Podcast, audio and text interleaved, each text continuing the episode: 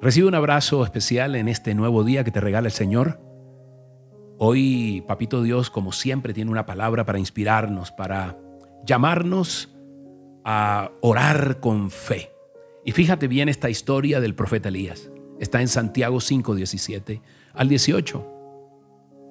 Elías era un hombre con debilidades como las nuestras.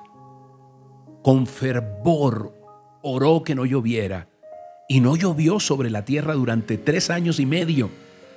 Volvió a orar y el cielo dio su lluvia y la tierra produjo frutos. Produjo sus frutos, dice más exactamente Santiago 5, 17 al 18. Fíjate bien, no necesitamos ser unos colosos espirituales, tú y yo, para orar y recibir grandes respuestas. Pero tal vez estamos pidiendo muy poco o pidiendo con poca fe. Elías era una persona, lo dice la palabra, normal, como todos nosotros, con miedos, con temores. Y él oraba con fe, con fe en que un Dios grande respondería sus, sus oraciones. No era él el que tenía que responder. Hoy Dios quiere que sigamos su ejemplo, que oremos con tanta fe que Dios, como cuando nuestros hijos nos piden algo, con tanta persistencia y sabemos que es algo que les conviene y tarde o temprano terminamos dándoselo.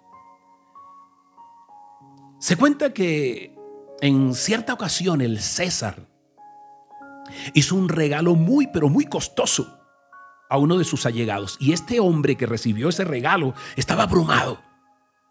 Sus mejillas se veían sonrojadas y le dijo, César, esto, esto es demasiado, demasiado, demasiado valioso para mí. Y el emperador lo miró, sonrió y le contestó, si ese valioso regalo te lo diera cualquiera, tal vez fuera valioso. Pero es que te lo está dando el César.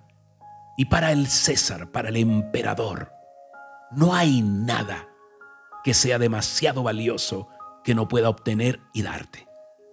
¡Wow! Nuestro Dios, el Dios en el que tú has confiado, el Dios en el que yo he confiado, es el Rey de Reyes y se complace en regalarnos cosas. Por eso debemos ser conscientes de que tenemos un Dios grande y pedirle cosas grandes hacer oraciones osadas. ¿Hace cuánto no haces una oración osada?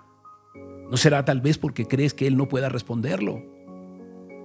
Hoy es tiempo de, de, que le pidas por lo imposible.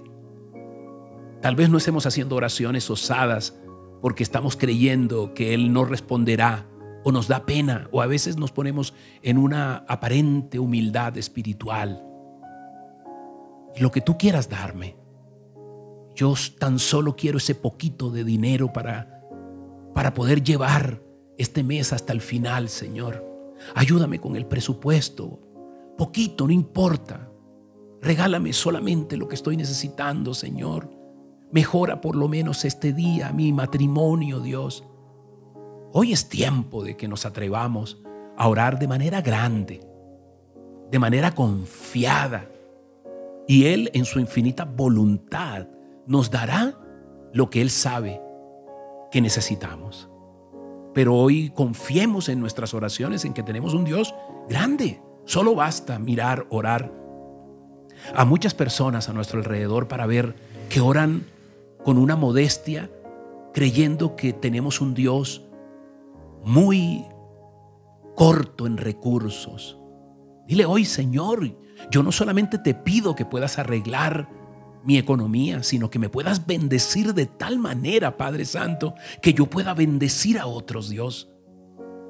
Hoy no solamente te pido que, que arregles, Señor, mi matrimonio, sino que yo pueda vivir y tener un matrimonio de pasión, de felicidad para siempre, Dios.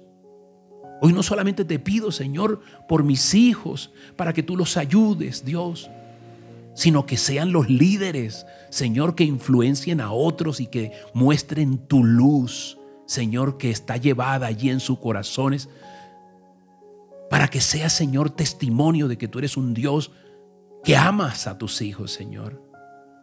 Tú dices, pídanme y yo les daré por herencia a las naciones como posesión y les daré también los confines de la tierra.